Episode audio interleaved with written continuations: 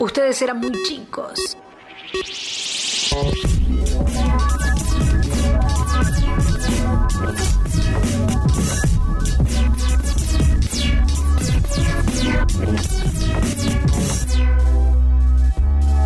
El rescate de los tiempos de la pelota con ese Perín en Mañanitas Atómicas.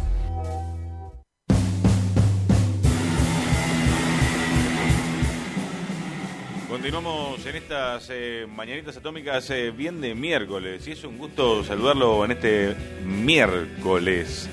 A ese eh, Perín, ustedes eran muy chicos, una eh, columna urgente hoy. Ese Perín, ¿me estás escuchando? Indignado, me imagino.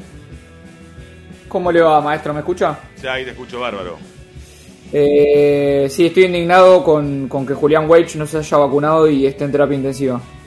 Ah, ¿es por no vacunarse eso? Sí. Pero viejo, yo que lo veía en la tele que, que tenía hasta un, un vidrio separándose de la conductora, de la co-conductora y demás. Hablamos de eso, ¿no? Hablamos de...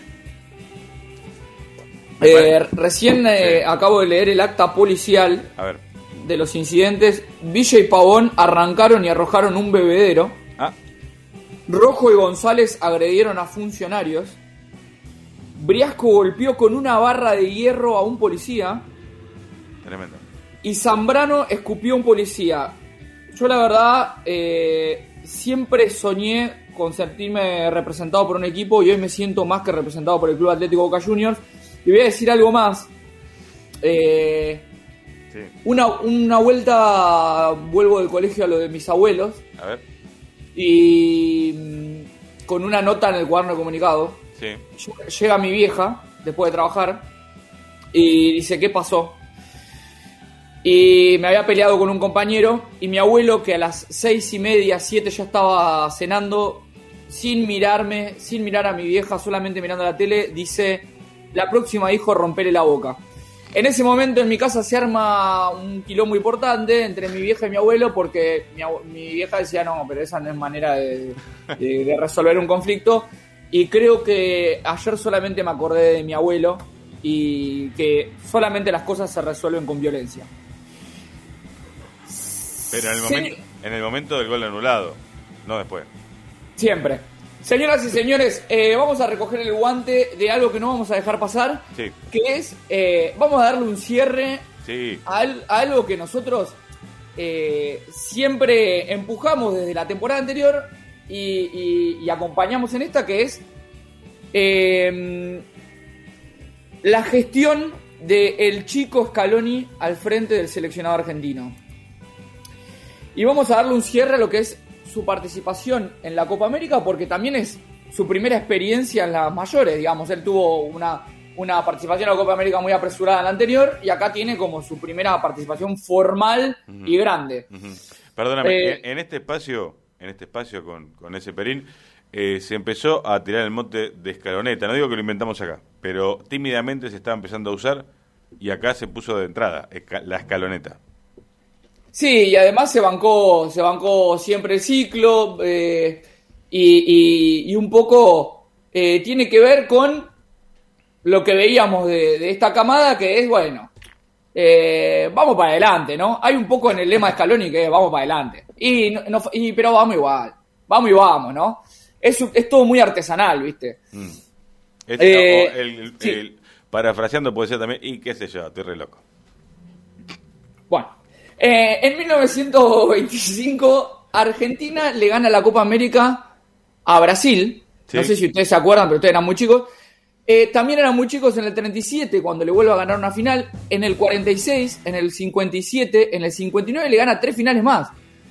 Eh, después se da una, una época donde Argentina ya gana mundiales y después no gana más nada. Mm. Y viene el 2021, viene la pandemia, hay una copa que se juega en Brasil y se juega, eh, a mi gusto, en el top 5 de las mejores ciudades del mundo. Esa copa además eh, se juega en el Maracaná y tenemos que jugar la final contra Brasil. Pero la gente ni nadie contaba con él y lo vamos a escuchar en el audio 01. Importancia de, poder vestir esta camiseta, que era lo que realmente todos deseábamos, eh, hacerle entender que por encima de la camiseta de la selección argentina no hay ningún club. Por encima de la, de la camiseta de la selección argentina no hay ningún club. Mm. ¿Sabe cuándo dijo Scaloni esto? Esto lo dijo en el 2018, recién llegadito a Ezeiza, después de competir en un torneo que no sé si lo recuerda, que se llama la Alcaudía. Es un torneo sub-20. Ese torneo creo que lo dio, no sé si eh, TIC, eh, que se jugaba, un torneo que se jugaba en una cancha de sintético, donde Argentina compitió contra India, Mauritania, eh, Murcia, Venezuela, Uruguay y Rusia. ¿Sí? Murcia. sí. No, Murcia no. Múrica, que no sé qué, dónde carajo queda. Eh, pero Argentina compite contra estos equipos de fuste. Y ahí es donde dijimos, en una cancha sintético, y ahí es donde dijimos, eh, ah, mirá, en esta copa juega Gaich. ¿Se acuerda?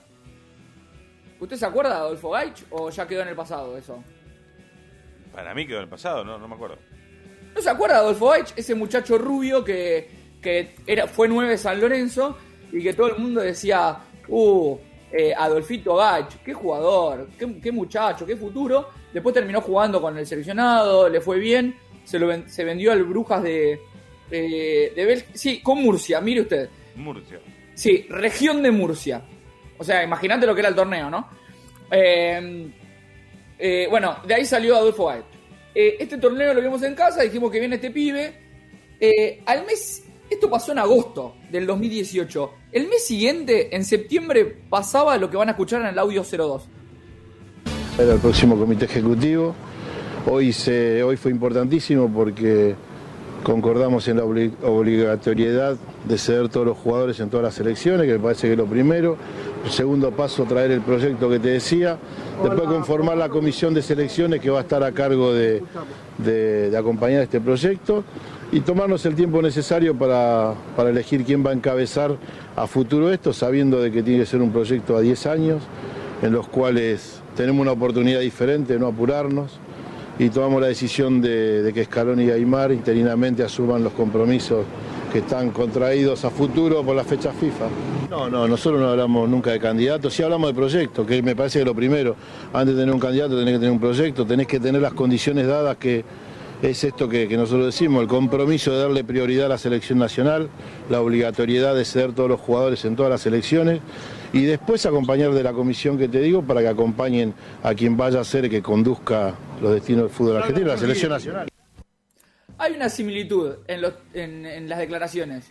Acá el Chiqui Tapia, me pongo de pie, dice, eh, además de evaluar los proyectos, hay que darle prioridad a la selección nacional. Antes, el chico Scaloni cuando baja del avión dice hay que darle prioridad a la selección nacional.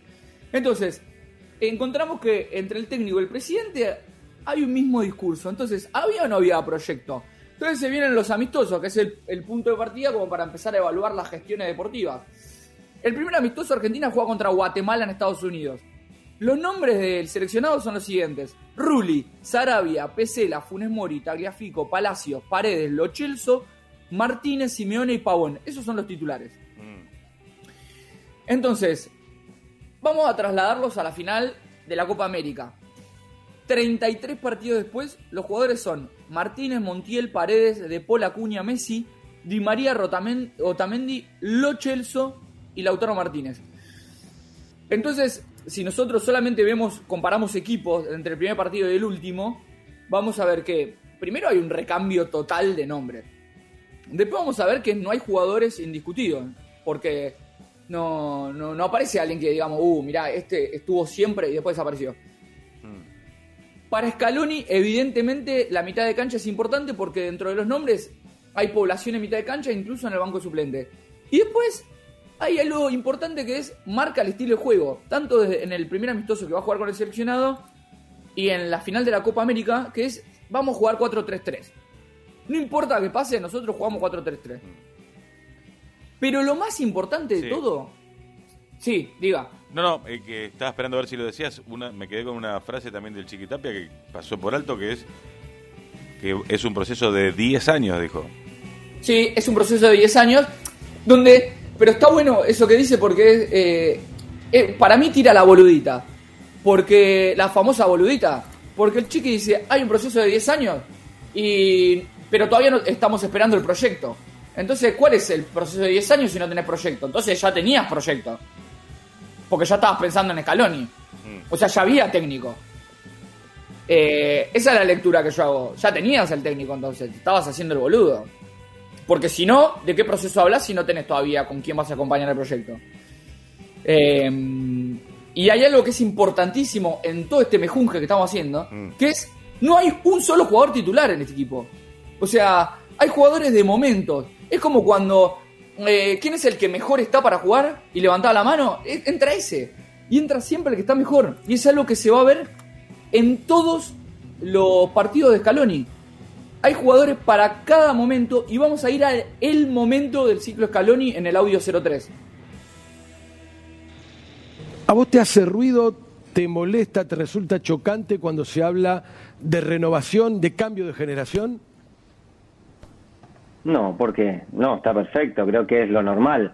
Eh, y está bueno que haya jugadores con experiencia también para que se vaya mezclando un poco todo y vayan aprendiendo también un poco de todo lo que se va viviendo en la selección.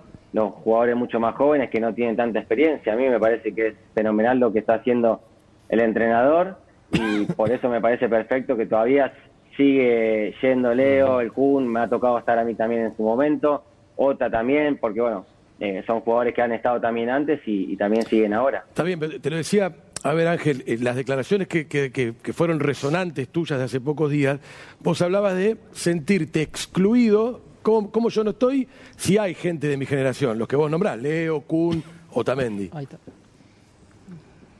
Bueno, estabas diciendo un poco como lo que salió en el Olé, que nada que ver lo que yo dije. Ah, ah, ah, bueno, Eh, eh, Aclaremos. No, yo lo que dije, lo que dije, porque la pregunta fue de cómo. eh, perdón, igual te aclaro, yo lo escuché, yo lo escuché, escuché tu voz, tu audio, no es que lo leí nada más, yo lo escuché, pero no importa, Sí, pero, vale la- lo que digas vos. No, la pregunta había sido de que si Scaloni está pensando en la nueva generación Ajá. y por eso estoy excluido de esa. Y yo dije, no, porque si piensa en la nueva generación, tendría que no estar ni Leo, ni Ota, ni Kun, ni ninguno de los de antes, ¿entendés? Sí, sí. Eso es lo que yo dije y lo normal, como siempre pasa con muchas cosas en Argentina, que cambian las, las cosas. Pero yo- Al que escuchamos es a Di María. Quizá el jugador más resistido con, con Otamendi. Eh, ¿Y quién hace el gol de la final? Di María. Eh, ¿Y a quién lo pone a Di María en la final? Scaloni. Eh, entonces yo les pregunto a ustedes, porque claro, sí, es una obviedad, el técnico pone a Di María en la final. Yo les pregunto a ustedes, ¿en cuántos partidos de la Copa América fue titular Di María? No, en el último. Di María fue titular en dos partidos. Ah, Porque juega el último, que es correcto, pero además juega un partido del que no se acuerda nadie, que es contra Paraguay con Argentina ayer clasificado. Que se hace un meju, digo, arma un, un mejunja de jugadores, entra Di María en ese partido. Entonces podemos decir que Di María está bien, es titular en dos, de uno que no se acuerda nadie, y uno que es completamente definitorio. Entonces vamos a decir que el técnico, en el partido más importante de su ciclo, le dice a Di María, ¿sabes qué? En su momento vos quisiste jugar en la selección y saliste o no saliste o se tergiversaron las, la- las declaraciones, qué sé yo. ¿Sabes qué? Hacete cargo de la final. Di María entra, la historia es conocida. Otro detalle del testimonio de Di María es que menciona a otros tres jugadores como parte del recambio. Messi, Otamendi y Agüero. Junto a él, ¿no? Ahora, eh, estos jugadores que son los únicos que quedan de la vieja escuela, eh, terminan siendo importantes. Eh, Messi en el desarrollo, después la final que juega es muy pobre, pero en el desarrollo es el mejor. Otamendi eh, en el desarrollo es muy pobre, pero la final es muy buena. Y además, eh, el central que tiene al lado, Romero, termina apuntalando a Otamendi. ¿Sí? Le termina quitando responsabilidad en el juego. Y Agüero, con Agüero pasa algo muy curioso, que es, eh, en un momento Lautaro Martínez es cuestionado. El técnico decide poner a Agüero. Agüero entra y no hace un gol, pero en el cambio Lautaro Martínez hace el gol. Entonces, eh, hay una presión del delantero por convertir que, no logra no logra solucionar, que después eh, esta presión termina siendo la competencia interna y hace que, bueno, Lautaro haga ese gol cuando entra y, termina siendo importante también para el equipo. Eh, entonces, estos solamente son algunos, algunos pequeños aciertos. Vamos a ir ahora a los más importantes de Scaloni. Y con el más importante quiero decir el acierto. Y escuchamos el 04. Decirte, eh, tenía pensado preguntártelo, porque, a ver, eh, te generaste un gran lugar en Udinese, este, hasta con la cinta, eh, pero obviamente debe, debe, debe estar en vos las ganas de probarte en un club más importante. Si vas a ese club más importante vas a tener más competencia. Claro. Así que quizás no tengas la continuidad que, que- que todo jugador pide. ¿Qué es lo que quisieras? Yo eh, lo primordial en, mi carrera es eh, ponerme la camiseta de la selección la mayor cantidad de partidos posible. Eh, si eso me dice que yo tengo que jugar 10 años en donde sea para tener continuidad y, siempre estar a disposición, lo voy a hacer. Para mí la selección es, una de las cosas primordiales. Por favor. Y, y acá había gente que se emocionaba con Mascherano yendo al piso. Señores, Rodrigo de Paul. Un tipo que eh, recontra resistido en el armado de, de la selección. De New Simeone. Totalmente. Y, y, y- y es verdad también esto, puede ser, porque tiene esto de, de la frente en alto del cholo, de ir para adelante, de terminar la jugada, de solucionar en el recorrido. Eh, muy importante. Y el mismo discurso que el Chiquitapia y que el chico Scaloni. Primero la selección. Es el mejor jugador en toda la copa. Es el mejor jugador conceptualmente de la final. Porque si bien Di María es el mejor por hacer el gol, conceptualmente Rodrigo de Paul hace un partido que es espectacular. Y es un partido que tienen que pasar en todos los colegios. Que yo no entiendo el ministro de Educación si no lo hizo, pero tiene que armar un, un videíto y bajarlo a las escuelas. Eh, eh, mira, nene, este es el partido de Paul y se pasa eh, una vez por año. Se pasa partido de Paul. Se pasa partido de Rodrigo de Paul. ¿Y por qué? Porque sí, nene, míralo. Lo tenés que mirar. No, pero yo no quiero. No, no, te sentás y mirá, mirá la entrega, mirá lo que hace este tipo. Eh, y pensar que a Scaloni lo mataban por De Paul en un ciclo que no llega a 40 partidos. Y ¿sabes qué decían de De Paul? Vinculado al chico Scaloni. Decían esto, lo vamos a escuchar en el 05, porque también lo Sí, levantamos. ahí para el el cambio. El cambio era Domínguez por De Paul. Para mí, ¿eh? Sí, sí. El cambio de Domingo por De Paul Sí, y vos te mantenías ahí con por- Domínguez y con. Sí. Ese era el Yo cambio. pensé lo mismo, de, pero, Paul, de, Paul, eh, de Paul pide a gritos que salga. Solamente ustedes entienden. Yo repito, y les juro que lo miro a propósito. ¿Sabe lo que es mirar al Udinese? De verdad. Prefiero ir a ver este, una, una de, de los años 50. Este, y yo veo al Udinese porque me gusta tener fundamentos.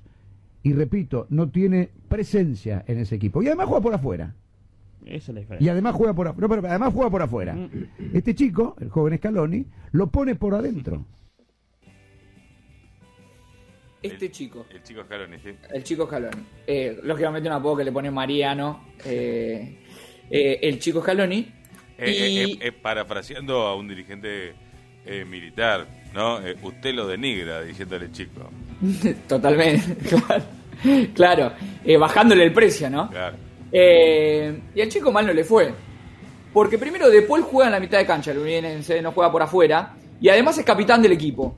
Y acá juega de todo. O sea, digamos que para eh, el que no consume la liga italiana, De Paul eh, juega acá, no vamos a decir de enganche, pero ocupa un poco esa posición. De hecho, tiene muchos goles pegándole de afuera. En cambio, acá juega de todo. Sí, juega más hacia la derecha. Eh, si ven en el recorrido del último partido, tiene una preponderancia de juego del centro hacia la derecha.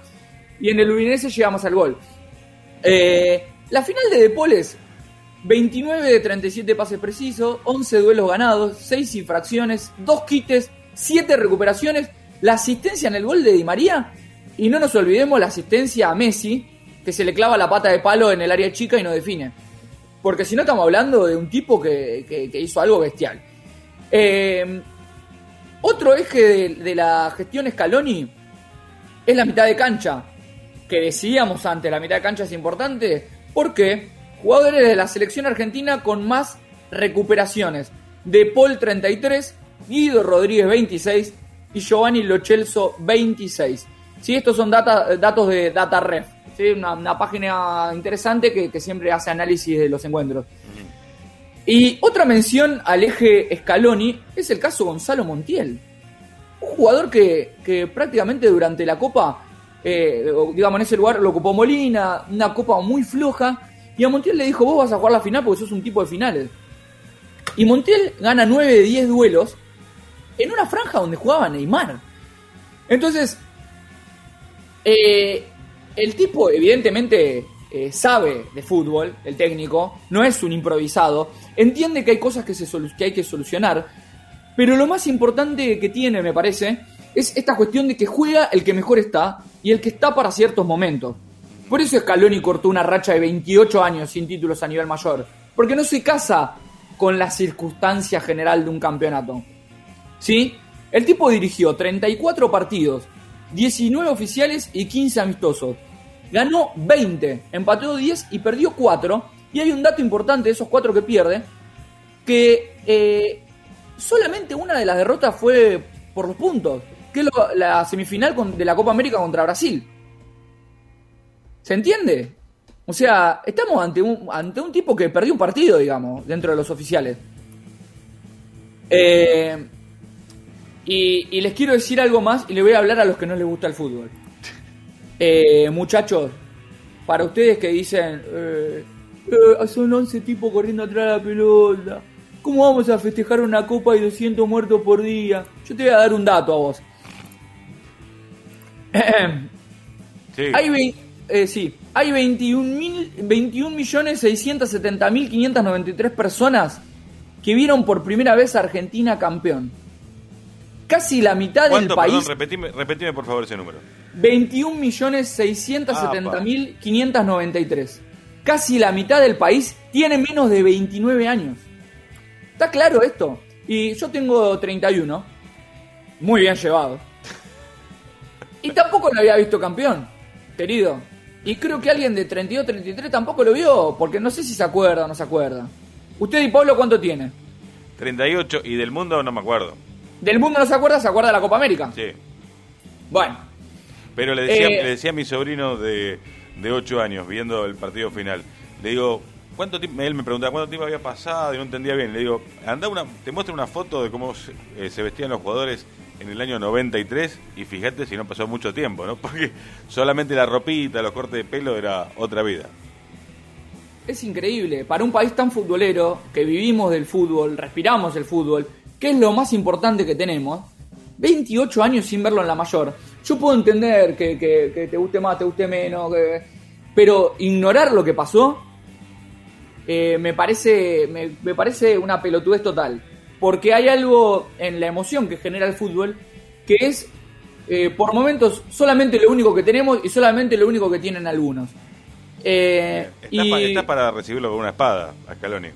Pero totalmente, pero eh, estoy para recibirlo desnudo en un sauna. Señor.